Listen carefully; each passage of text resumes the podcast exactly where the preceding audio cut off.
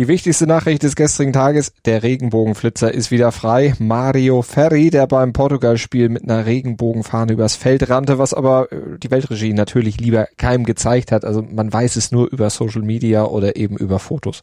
Naja, natürlich haben sie es wieder nicht gezeigt, wie sie so vieles nicht zeigen, was irgendjemanden irgendwie stören könnte. Aber dieser Mann, der hat dann doch wirklich Mut bewiesen, denn ja, man weiß ja, was einem hier blühen kann. Er ist dabei volles Risiko gegangen. Alle haben hier gesagt, oi, was wohl mit dem passieren mag. Aber es ist zum Glück nichts passiert. Also du hast es gesagt, er hat Mut bewiesen im Gegensatz zu vielen Verbänden, die eben nur etwas wagen, wenn es keine ernsten Konsequenzen hat. Gratismut äh, hat man das ja genannt. Das wird möglicherweise das Unwort des Jahres, aber wollen wir da gar nicht vorgreifen. Ferry hatte aber auch eine Botschaft, nicht wie andere Flitzer, die nur äh, für den Fame das machen, sondern der hatte eine Botschaft. Die Welt muss sich verändern. Wir können es gemeinsam mit starken Gesten tun, die von Herzen kommen. Das hat er nachträglich über seine Aktion geschrieben.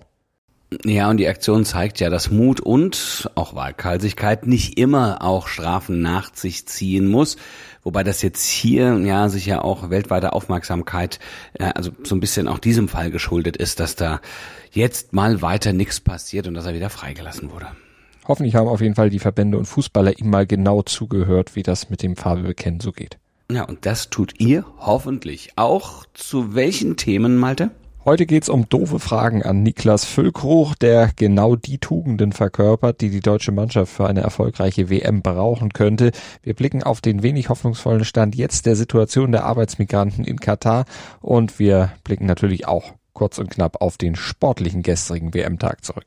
Aber schnell noch die Vorstellung, Malte. Guten Morgen also zum ersten WM-Podcast des Tages. Ich bin Andreas Wurm. So viel Zeit muss sein. Ich bin Malte Asmus und gleich nach dem Opener, da bringen wir euch natürlich erstmal auf den sportlichen Stand jetzt mit unserem Newsblog.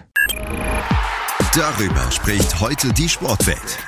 Stand jetzt. Die Themen des Tages im ersten Sportpodcast des Tages. Stand, Stand, Stand, Stand. Jetzt mit Andreas Wurm und Malte Asmus auf mein Sportpodcast.de Analyse die Niederlande gewinnen glanzlos die Gruppe A, schlagen den sportlich schwächsten WM-Gastgeber aller Zeiten Katar mit 2 zu 0. Senegal zieht nach dem 2 zu 1 gegen Ecuador erst zum zweiten Mal in eine WM-KO-Phase ein. Die Trommeln und Trompeten der Fans der Löwen von Teranga bleiben uns also noch etwas erhalten. Wales wartete 64 Jahre auf eine WM-Teilnahme, um dann ausgerechnet von England mit einer 0 zu 3 Niederlage nach Hause geschickt zu werden und der Iran unterliegt dem großen Satan USA mit 0 zu 1. Das Topspiel und aufgrund der politischen Brisanz war das auch unser Topspiel. Seit 1980 bestehen Spannungen zwischen beiden Ländern. Seitdem gibt es keine diplomatischen Beziehungen mehr. Und auch vor diesem Duell, da war die Stimmung angespannt. Der US-Verband, der hatte aus Solidarität mit den Frauen im Iran, so hieß es, in der iranischen Flagge das Symbol entfernt, das das Wort Allah darstellt und diese Version 24 Stunden lang dann in den sozialen Netzwerken verwendet. US-Trainer Börhalter musste sich entschuldigen. Auf dem Feld ging es dann aber fair zu. Die USA spielten von Beginn an auf den notwendigen Sieg, schnürten den seltsam passiven Iran tief in der eigenen Hälfte ein und trafen durch Pulisic. Erst nach der Pause wurde der Iran dann mutiger, gestaltete das Spiel auch offener, konnte das Ausscheiden aber nicht abwenden. Der Spieler des Spieltages. Diesen Titel teilen sich drei Männer. Der erste ist Cody Gakpo, der als erster Niederländer stand jetzt in seinen ersten drei WM-Spielen immer ein Tor erzielte. Und wenn er nicht die Hand dazu genommen hätte, hätte er sogar noch eins mehr auf dem Konto. Und dann ehren wir noch Senegals Garant für den Einzug ins Achtelfinale. Defensiv eine Bank und vorne bei Standards gefährlich, das war Kalidou Koulibaly vom FC Chelsea. Der stand nach einem Eckball am langen Pfosten goldrichtig und avancierte damit zum strahlenden Helden seines Landes, genau wie Marcus Rashford für England. Der Flügelflitzer von United eröffnete den englischen Torreigen mit einem wirklich tollen Freistoß und durfte sich am Ende auch noch über das 100. Tor der englischen WM-Geschichte freuen. Das fiel sonst noch auf. Die katarischen Fans kamen zum letzten Auftritt ihrer Mannschaft verspätet. Erst mit laufendem Spiel füllte sich das Stadion gegen die Niederlande, ja, und dann gingen sie auch noch früher, denn das, was die Mannschaft da zusammenkickte, war wieder einfach nichts. Nur Edelfan Gianni Infantino, der saß vom Anpfiff an auf seinem Platz, verfolgte in weißen Turnschuhen zum Anzug den Auftritt seiner Wahlheimat. Sein Besuch sollte wohl einmal mehr die Verbundenheit mit dem Gastgeber ausdrücken. Beyond Football Unser Kollege Moritz Knorr ist jetzt bei uns. Er hat im Vorfeld der WM ja mit seiner Podcast-Serie Beyond Qatar die Geschichte hinter der Skandal-WM aufgearbeitet und dabei natürlich auch die Situation der Arbeitsmigranten in Katar während der WM-Vorbereitungen beleuchtet, beim Bau der Stadien zum Beispiel. Aber wie geht's jetzt den Arbeitsmigranten aktuell? Wie verfolgen sie zum Beispiel die WM, die ihr Einsatz ja erst möglich gemacht hat, Moritz? Also einen Stadionbesuch können sie sich nicht leisten. Dazu reicht dann der Mindestlohn ganz einfach nicht aus in Katar. Wir erinnern uns nochmal dran, das sind ja 260 Dollar monatlich und davon müssen sie ja auch noch ihre Familien in der Heimat unterstützen. Viele von ihnen gucken tatsächlich in einem Cricket-Stadion am Stadtrand nahe der Industrial Area, also dem Industriegebiet von Doha. Und da steht dann eine riesige Leinwand für sie, also da, wo die WM-Touristen normalerweise nicht hinkommen, ganz, ganz weit ab vom Schuss. Im Vorfeld standen die Arbeitsmigranten ja sehr stark im Fokus. Die schockierenden Bilder ihrer Lebensverhältnisse gingen um die Welt. Es wurde gerade in den letzten Wochen vor der WM ja auch vehement ein Entschädigungsfonds gefordert für die Hinterbliebenen der Opfer auf den Baustellen. Wie steht's denn darum jetzt? Das ist ganz interessant, beziehungsweise eigentlich eher schockierend, denn über diesen Entschädigungsfonds wird ja seit dem Anstoß des ersten Spiels, seit dem Eröffnungsspiel eigentlich so gar nicht mehr diskutiert. Die FIFA behauptet eigentlich immer, es gäbe da, Zitat, einen laufenden Dialog über die Einrichtung eines solchen Fonds. Aber wenn man sich dann mal die Realität anschaut, da hat Katars Arbeitsminister diesen Vorschlag ja in einem AFP-Interview schon vor dem Turnier als Werbegag verspottet. Also, es tut sich, stand jetzt zumindest, nichts. Und das besorgt die Arbeiter schon sehr stark. Vor allem fürchten sie sich vor der Zeit nach der Weltmeisterschaft, wenn die FIFA-Karawane dann weiterzieht und der Scheinwerfer dann eben nicht mehr ganz groß auf Katar strahlt und gerichtet wird. Was vermutest du? Wird sich da noch was tun?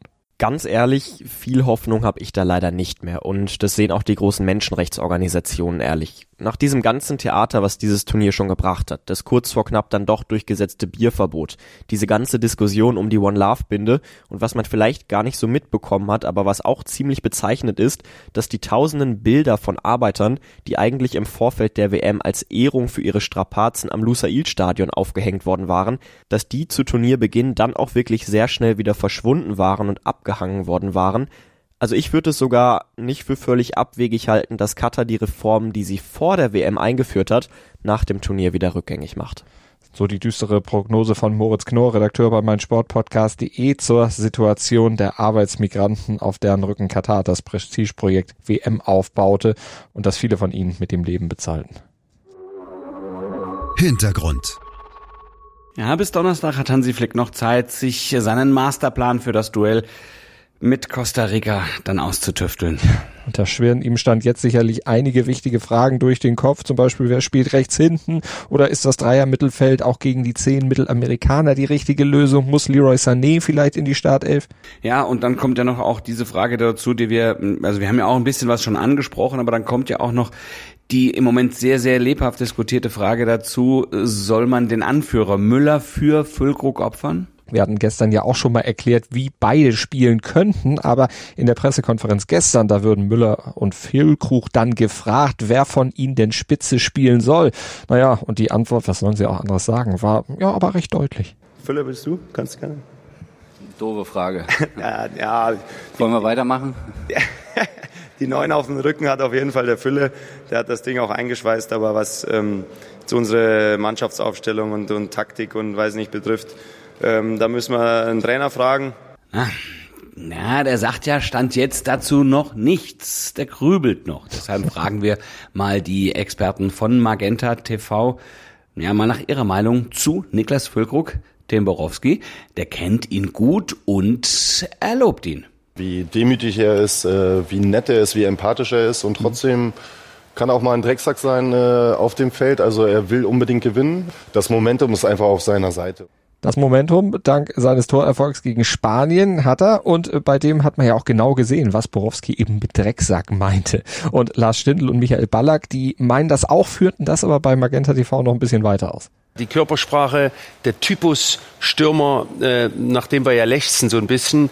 Da gibt uns eine andere Note im Spiel und wie er sich da durchsetzt in der Situation, wie er auch Jamal Musiala so ein bisschen den Ball wegnimmt und dann mit dieser Überzeugung den Ball ins lange Eck haut und auch den Jubellauf. Und mir hat auch gefallen, wie sich die Mannschaft da gefreut hat für ihn und für sich selbst. Mhm. Und, und da waren viele Dinge gut. Ja, und gut ist er auch, weil er sich eben nicht so schade ist, eben auch noch eine Extraschicht zu schieben. Und das weiß Tim Borowski. Ist einer der wenigen, glaube ich, noch, die auch mal für 15, 20 Minuten nach dem äh, Training draußen bleiben, um nochmal gewissermaßen die Feinheiten einzustudieren. Fleißig, demütig, aber im entscheidenden Moment auch mal Drecksack. Also genau das sind ja auch die Attribute, die die deutsche Mannschaft als Ganzes im Grunde braucht, um hier bei der WM noch möglichst weit zu kommen. Und ja, Stand jetzt verkörpert Völkruch sie auf jeden Fall. Also warum den nicht bringen? Könnte doch abfärben. Das bringt der Sporttag. Stand jetzt. Die Entscheidungen in der Gruppe D. Ja, da stehen ab 16 Uhr die Entscheidungen an. Dänemark braucht einen Sieg gegen Australien, um den Traum vom Achtelfinale am Leben zu halten. Parallel trifft Frankreich auf Tunesien. Frankreich ist schon weiter. Genau, und Didier Deschamps wird daher ein bisschen rotieren. Äh, Tunesien muss allerdings selber auch auf ein Wunder hoffen, um vielleicht doch noch mal was zu schaffen, um tatsächlich dann noch weiterzukommen. Dazu bräuchten sie aber gegen die rotierenden Franzosen einen Sieg und vor allen Dingen bräuchten sie dann dazu auch noch ein Remis im Parallelspiel. Und in der Gruppe C steht Argentinien gegen Polen um 20 Uhr mit drei Punkten aus den ersten beiden Spielen gehörig unter Druck. Ne? Im Parallelspiel trifft Mexiko auf Saudi-Arabien. Und Saudi-Arabien könnte Geschichte schreiben. Gewinnen sie nämlich gegen Mexiko, würden sie erstmals seit 1994 und zum zweiten Mal insgesamt ins Achtelfinale einziehen. Deutlich düsterer sieht's da für die Mexikaner aus. Selbst bei einem eigenen Sieg sind sie garantiert noch nicht weiter. Dann muss dann wieder der Rechenschieber her. Ja, und Argentinien und Polen. Für einen der beiden könnte dann auch der WM-Traum heute Abend platzen. Ja, und wir reisen euch morgen früh wieder mit dem ersten WM-Podcast des Tages aus euren Träumen. Ich hoffe, das waren dann süße. Ab 7.07 Uhr sind wir selbstverständlich wieder für euch da im Podcatcher eurer Wahl oder überall dort, wo es Podcasts gibt. Genau, einfach abonnieren und reinhören und dann werdet ihr versorgt und gerne auch bewerten, was wir hier so machen. Freuen wir uns auch drüber, wenn ihr uns ein paar Sternchen gebt. Wir hören uns auf jeden Fall, denke ich mal, morgen wieder. Gruß und Kuss von Andreas Wurm und Malte Asmus. Schatz, ich bin neu verliebt. Was? Drüben. Das ist er. Aber das ist ein Auto. Ja, eben. Mit ihm habe ich alles richtig gemacht. Wunschauto einfach kaufen, verkaufen oder leasen. Bei Autoscout24. Alles richtig gemacht. Wie baut man eine harmonische Beziehung zu seinem Hund auf? Puh, gar nicht so leicht. Und deshalb frage ich nach, wie es anderen Hundeeltern gelingt, beziehungsweise wie die daran arbeiten. Bei Iswas Dog reden wir dann drüber. Alle 14 Tage neu mit mir, Malte Asmus und unserer Expertin für eine harmonische Mensch-Hund-Beziehung, Melanie Lippisch. Iswas Dog mit Malte Asmus. Überall, wo es Podcasts gibt.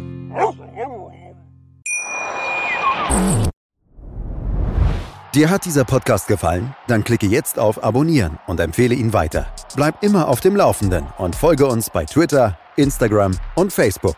Mehr Podcasts aus der weiten Welt des Sports findest du auf meinsportpodcast.de.